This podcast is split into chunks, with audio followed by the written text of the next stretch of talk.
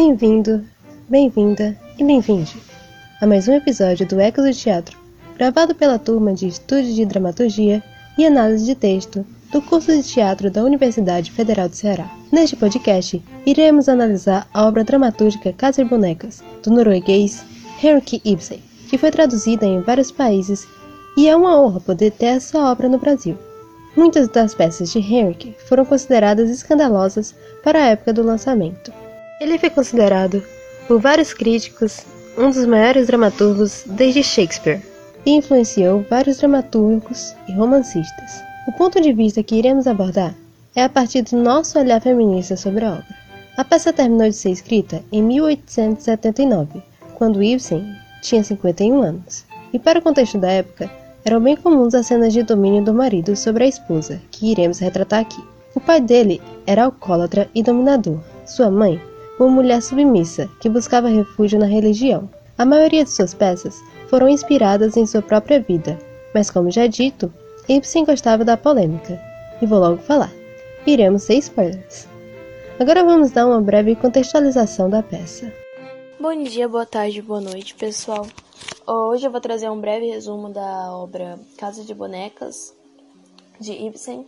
Gostaria logo de iniciar é, esse resumo falando que a peça ela começa durante é uma época natalina, uma época de Natal.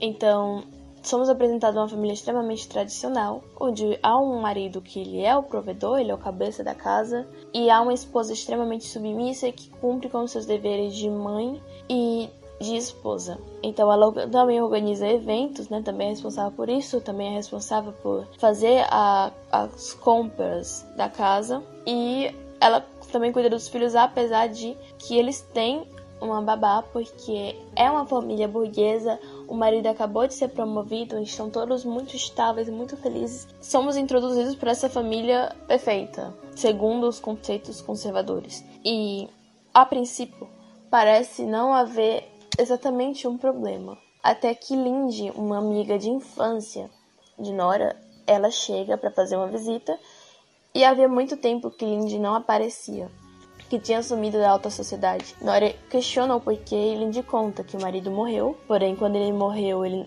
ela não teve nada, ela não recebeu nenhuma herança, porque ele tinha recém-valido, e ela ficou como responsável de cuidar de uma mãe doente e de seus irmãos. Ela trabalhou durante todos os anos que esteve sumida para sustentar eles numa fábrica como costureira. Enquanto ela isso, ela alfineta Nora, dizendo, dando a entender de que Nora jamais entenderia como era tamanho o sacrifício, como era ter responsabilidades, já que a, dinâmica de casal que Nora vivia com seu marido era uma dinâmica onde ela era uma bonequinha, uma pessoa bobinha, uma pessoa insensata, tola, né, que ele chama de tola, e ele era a pessoa séria, a pessoa que comandava a relação, que, que liderava a família, que provia tudo para casa, que se responsabilizava por tudo o que acontecia, e era essa a dinâmica. Então, Lindy, ela fica alfinetando Nora, é, dizendo que Nora não entenderia. Lindy também estava ali para conseguir é, a ajuda da Nora, já que ela não tinha um emprego ali naquela cidade. Nora conta para ela que, na verdade, ela não é o que Lindy pensava, que tudo aquilo que ela fazia era uma farsa para enganar Helmer, já que enganar e agradar, gente já que ela havia salvo a vida dele uma vez.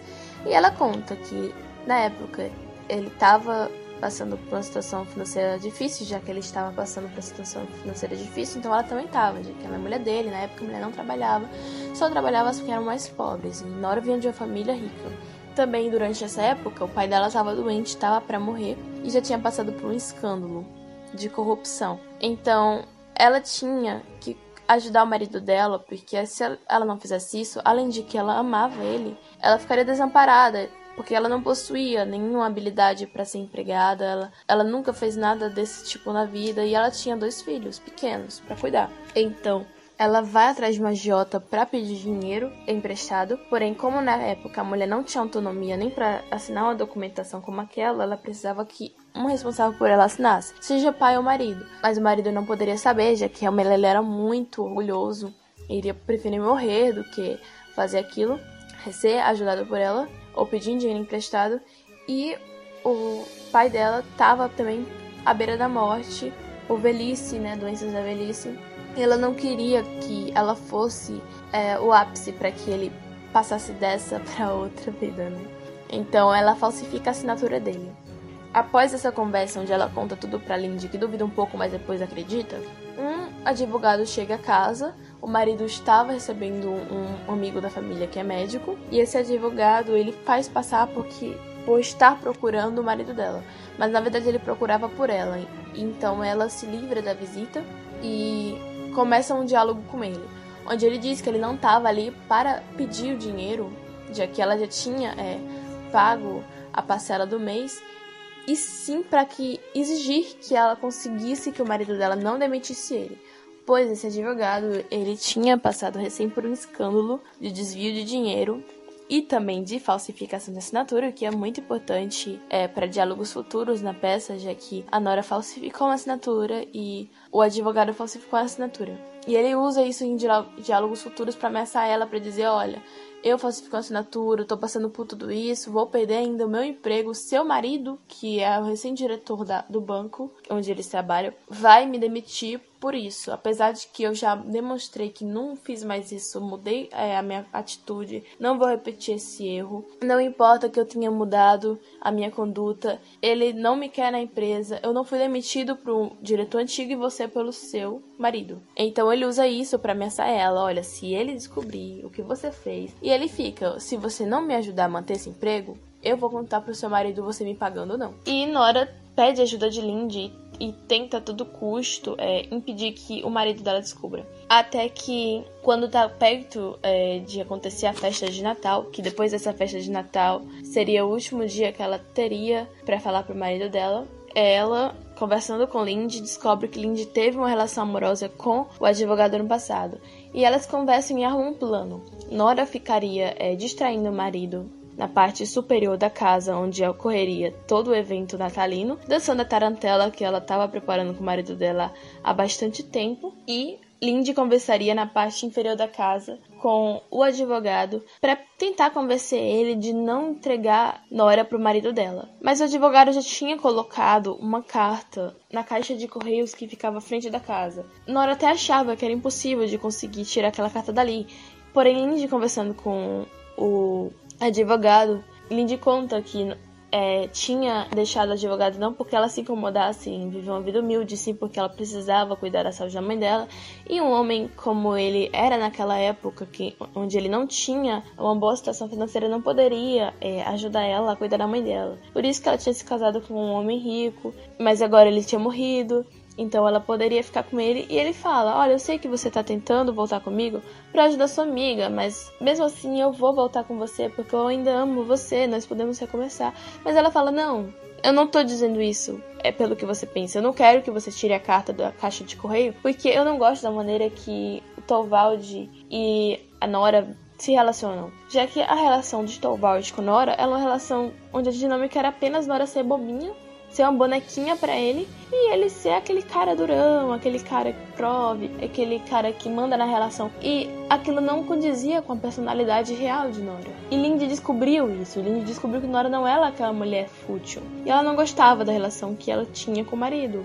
De que Nora tinha com o marido, no caso. Então, é, ela pede para ele deixar a carta. E ele fala: Olha, eu vou deixar, eu vou só modificar uma coisa. Então, quando ele vai embora, Torvald chega com Nora, que estava até então tentando convencer ele a ficar mais tempo na festa. E ele achava que eram por outras razões. Ele achava que é porque ela era uma pessoa que gostava de atenção, já que ela estava sendo muito elogiada pela dança e pelo canto que ela estava fazendo com o marido dela. Mas não era aquilo. Nora estava tentando aproveitar os últimos momentos, já que ela achava que o que ia acontecer era que ele ia realmente receber a carta. Ela não achava, ela não acreditava que era possível que, que Lindy convencesse o advogado a tirar a carta ou que o advogado conseguisse tirar a carta. Mas o que acontece é que ela espera por um prodígio, que seria onde teria um ponto de virada muito importante na história, seja pro bem ou pro mal, mas ela acreditava que era pro bem. Então, após Lindy se retirar da casa, ela conversando com o Torvald decide que vai dormir com ele e ela tem relações com ele e pela manhã ele supostamente deveria estar cansado. Mas não é o que acontece, ele quer pegar a correspondência dele. Apesar dele ter prometido que durante o Natal ele não mexeria em nada que envolvesse trabalho, ele acaba realmente indo pegar as correspondências e Nora ainda tá um pouco nervosa porque ela esperava por esse prodígio e ela tinha muita fé que ela sabia o que ia acontecer. Mas quando é, recebe as cartas, ele fica indignado, mostra que vai defender ela, ele não sabendo o que estava escrito. Ele achava que ela estava sendo ameaçada apenas para que pudesse convencer ele a deixar o homem no cargo dele, como que era o cargo atual, já que Torvald ele estava ameaçando demitir o advogado. Mas ele não sabia que o advogado tinha um trunfo em mãos, que ele tinha essa história da falsificação da assinatura em mãos. Então, Nora tenta impedir ele de ler a carta, mas ele lê a carta. E quando ele lê a carta, tudo desaba. Ele começa a desprezar e mostrar aversão a Nora. Fala que ela é uma pessoa fútil, fala que ela é uma pessoa leviana, que não entende que tem que ter ética, que tem que ter moral, ter responsabilidades, porque ela nunca teve isso, porque ela era uma mulher tola. E ele diz muitas coisas ruins para ela. E ela fica pasma. Então ela não contesta, ela fica só escutando. Quando Torvald termina de ler a carta e ele vê que ele não tá sendo ameaçado, que a carta era só a história do que tinha acontecido, porém o advogado não queria é, mais exibir essa notícia para mídia, porque ele ia recomeçar com a senhora Lindy e ele estava apenas contando a história para que Torvald percebesse o quanto a mulher dele gostava dele, o quanto ela não era o que ele pensava que ela era, que ela era uma mulher de atitude e que tudo que ela fez, ela fez por amor. Torvald diz: Olha, você está perdoada. Nós podemos ficar juntos. Eu sinto muito. Eu achei que a minha imagem ia ser manchada. Mas já que ela não vai, eu, eu perdoo você porque eu sempre soube que você é realmente assim, irresponsável, que você realmente assim não tem noção das coisas. E tá tudo bem, tá? Olha, eu preferia realmente ter morrido do que ter recebido a sua ajuda, mas tá tudo bem. É basicamente o que acontece. É basicamente o que ele diz. E ele fica dizendo: Ó, oh, não precisa se preocupar, falha alguma coisa, você tá muito quieta, você tá estranha. E aí Nora fala. Ela fala que a reação que ela esperava não era essa. A reação que ela esperava era que ele defendesse ela, ele dissesse que ia enfrentar o que estava acontecendo, que ia é, admitir ter imagem manchada mesmo não tendo feito nada de errado, que ele entendia que o que ela fez, ela fez por amor. Mas não é o que acontece. E sendo assim, ela vai embora, porque acima da, da responsabilidade do dever que ela tem como mãe e como esposa, ela tem um dever muito mais sagrado, que é o que ela fala para ele, porque ele diz para ela que ela não que ela estava sendo responsável a, ao é, abdicar do dever de mãe e esposa. E ela fala: Não, um dever muito mais sagrado que eu tenho é um dever para comigo, de descobrir quem eu sou. Porque acima de tudo, eu sou um ser humano. E eu não sei quem eu sou, porque desde a minha infância, desde quando eu morava com o meu pai, eu era tratada como essa boneca, como essa fantoche, como uma coisinha bonitinha que não tinha direito a opinar é, em nenhuma questão importante, nem de decidir o meu próprio futuro. Achei que quando eu viesse morar com você, eu teria é, certo poder sobre minha vida e sobre a casa também, já que eu sou sua mulher mas não é o que aconteceu. E é mais ou menos esse diálogo que ela tem com o Torvald. Então ela diz que vai embora, não se importa, vai embora. Que realmente era muito triste ter que deixar os filhos dela, mas ela ia embora porque ela nem tinha condições de educá-lo. Que é algo que Torvald tinha dito pra ela antes de descobrir que ele não estava mais sendo ameaçado. Torvald, então, ele tem uma mudança de comportamento, ele implora para ela ficar. Ele diz que ela não tem como se sustentar, que ela não tem nenhuma capacidade de ser empregada, já que ela nunca fez nada na vida semelhante. E ela diz que vai dar o jeito dela. Ele pede para manter contato com ela, mas ela fala que é melhor não. E ele pergunta: Nora, no futuro, teria alguma chance de eu e você nos encontrando novamente, recomeçar? E Nora deixa em aberto. Ela fala que não tinha certeza se seria possível, já que ela iria mudar e não sabia, não sabia quem ela era. Então nem tinha como afirmar se essa pessoa futura que ela iria se tornar ia querer algo com ele e se ele ia querer algo com essa pessoa futura. Mas ela deixa em aberto. Então termina dessa maneira, pessoal. Ele se indaga se ele poderia realmente é, trazer esse prodígio que antes Nora esperava. E não acredito que a peça tenha a função de demonizar em nenhum momento Torvald, já que aquele era o comportamento normal de um homem para época dele, infelizmente. E apesar de hoje em dia nós ainda vivermos uma sociedade machista, patriarcal, as mulheres elas já têm algumas conquistas que transformaram essa imagem que as pessoas têm de uma mulher, já que hoje em dia a mulher ela pode é, decidir coisas por ela mesma, pode trabalhar, pode é, opinar politicamente, socialmente, Ainda temos muito que evoluir, mas em comparação com aquela época, onde essa vida que Nora levava era uma vida totalmente normalizada, a peça foi muito progressista. E Torvald ele se mostra aberto à mudança. É, ele deseja ainda ter uma relação com Nora, mesmo que para isso ele tenha que mudar. Ele tenha que realizar esse prodígio que antes ela esperava por. Então, é isso, essa é a visão que eu tenho da peça e esse é o resumo que eu tenho para fazer hoje sobre essa peça.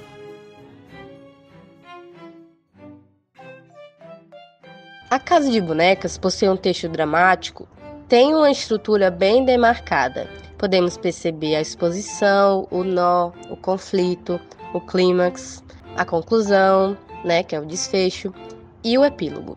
No caso, na exposição, a gente descobre que Helmer trabalha no banco, que eles agora têm muito dinheiro, que são de família respeitada, a ambientação se passa perto do Natal, já que Nora está toda feliz, querendo comprar brinquedos para as crianças, decorar a casa.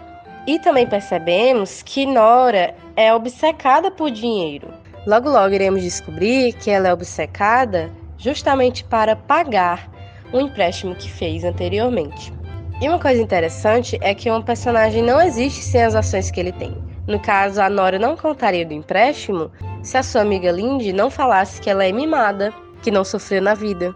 E nós não ficaríamos sabendo. Então é um recurso que os atores usam. É como se fosse um encadeamento de ações. O nó é quando o personagem muda de pensamento, muda de trajetória. No caso, é a cena em que o advogado fala que sabe sobre a falsificação da assinatura do pai de Nora. A Nora estava toda feliz antes e agora ela fica desesperada. Vamos ler um trechinho dessa cena. Eu havia deixado o espaço da data em branco. Isso queria dizer que quem devia assinar a data da assinatura era o seu pai. Recorda-se disso? Sim, efetivamente. Então eu lhe entreguei a promissória que a senhora tinha de remeter pelo correio a seu pai. Foi assim que tudo se passou, não é verdade? Foi.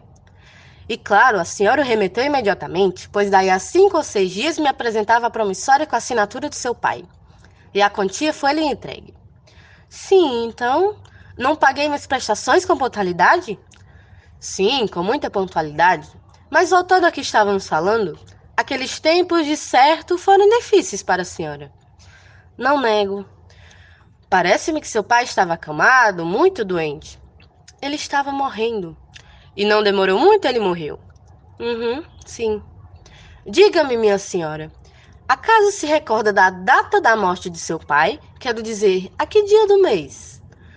Meu pai faleceu a 29 de setembro. Exato, estou informado. E por essa mesma razão é que não consigo explicar uma coisa curiosa. Que coisa curiosa? Não sei o que. O curioso, senhora Helmer, é que seu pai assinou a promissória três dias depois de morto. Como assim? Não entendo. Seu pai faleceu no dia 29 de setembro. Mas veja, sua assinatura é datada do dia 2 de outubro. Não é estranho isso? Também é evidente que as palavras 2 de outubro, assim como o ano, não são do punho de seu pai, mas tem uma caligrafia que me é conhecida. Enfim, é coisa que se pode explicar. Seu pai teria se esquecido de datar a assinatura e alguém o fez ao acaso antes de ter conhecimento da sua morte. Não há grande mal nisso. Aqui o essencial é a assinatura. E essa é autêntica, não é mesmo, senhora Helmer? Foi de fato seu próprio pai quem escreveu aqui o seu nome? Uh, não, não foi ele. Quem escreveu o nome de papai fui eu. O conflito começa nessa cena. Nora fica desesperada para que seu marido não saiba sobre a falsificação da assinatura. Então ela faz de tudo para ele não ficar sabendo. Ela pede, inclusive, que o advogado não saia do banco e que ainda ganhe uma promoção. Mas como não teve sucesso, o advogado a ameaça, dizendo que vai contar para Helmer por meio de uma carta. E o clímax é quando ela, ela tenta impedir que Helmer leia essa carta. E aí, a conclusão da peça é quando ele lê a carta e tem uma, uma reação inesperada. Porque ele era um marido super bondoso e ele tem uma reação contraditória. É a conclusão da peça. O epílogo é quando Nora, vendo essa situação, decide ir embora. E nós vamos ver essa cena agora que Laila vai interpretar pra gente. Oi, gente, eu sou a Laila e eu vou falar um pouco sobre a cena final da peça A Casa de Bonecas. Depois de ver a forma que o seu marido reagiu após a leitura da carta, que contava tudo o que Nora havia feito por amor a ele, o autoesclarecimento dela ao decorrer da obra foi o suficiente para que ela enfim tomasse uma atitude. Então Nora diz: Sim, agora começo a compreender a realidade. Então, ao perceber que Helmer não iria defendê-la, ela decide ir embora, abandonando seus filhos e seu marido. Foi inútil tentar deter Nora, que apesar dos deveres de mãe e esposa, estava decidida que iria partir. E ela fala: Eu preciso tentar educar a mim mesma. E você não é o homem que pode me ajudar nisso. Eu tenho que fazer isso sozinha. Então ela abandona tudo, pois está decidida a não ser mais uma boneca. Já não bastava ter passado boa parte da vida sendo a filha perfeita. Ela cansou de ser a esposa perfeita e imperfeita para ela mesma. É, então eu trago agora um trecho da fala de Nora falando para seu marido o porquê, né, que ela quer ir embora. Então ela diz: Quero dizer que das mãos de papai passei para as suas. Você arranjou tudo ao seu gosto, gosto que eu partilhava, ou fingia partilhar, não sei ao certo. Talvez ambas as coisas, ora uma, ora outra. Olhando para trás, agora, parece-me que vivi aqui como vive a gente pobre, que mal consegue ganhar o seu sustento. Vivi das gracinhas que fazia para você, Torvald, mas era o que lhe convinha. Você e papai cometeram um grande crime contra mim. Se eu de nada sirvo, a culpa é de vocês. Sendo assim, é notório no desfecho da peça que existem dois pontos a serem retratados. Efetivamente, a obra é uma reivindicação da dignidade da mulher, que é vista e colocada como uma peça decorativa, evocando ideias para sua emancipação. Como também esse ponto de Nora se sentir insuficiente, tanto que deixa para trás seus filhos por se sentir incapaz de educá-los. Então ela vai embora sem nada, sem seus filhos, sem uma pensão que por lei ela tem direito, em busca de uma autoeducação, como se ela fosse uma pessoa incapaz de agir de forma certa. Né? Então, o papel de Nora, mostrado como uma pessoa, e sua saída de casa como uma tentativa de crescimento como ser humano e maturação na formação da sua própria identidade, é, e também para ajudar a entender né, que ela é suficiente e capaz para fazer tudo o que tiver vontade e que ninguém precisa chegar para ela e dizer isso, né? Ela mesma tem que ter certeza que é suficiente para, para ela mesma.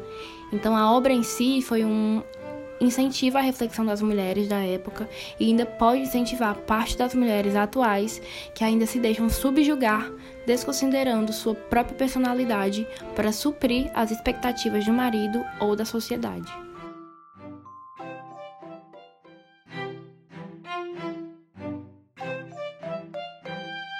Ficamos por aqui, pessoal. Nossa equipe convida vocês, ouvintes, a lerem essa obra de Henrik Ibsen e ao lerem essa obra, Casa de Bonecas, que vocês também analisem ela. Esse foi mais um episódio de Ecos do Teatro. Esse podcast ele teve a pesquisa, a produção e a apresentação feita pelos estudantes de licenciatura em teatro da UFC. Somos Lorena Lobo, Noah Silva, Laila Camila e eu, Marina Alves. A técnica de áudio e montagem feita pelo maravilhoso Souza Júnior, a orientação pela queridíssima professora Juliana Carvalho, e essa é mais uma realização do curso de Teatro Licenciatura do Instituto de Arte e Cultura, ICA. Ficamos por aqui e até mais.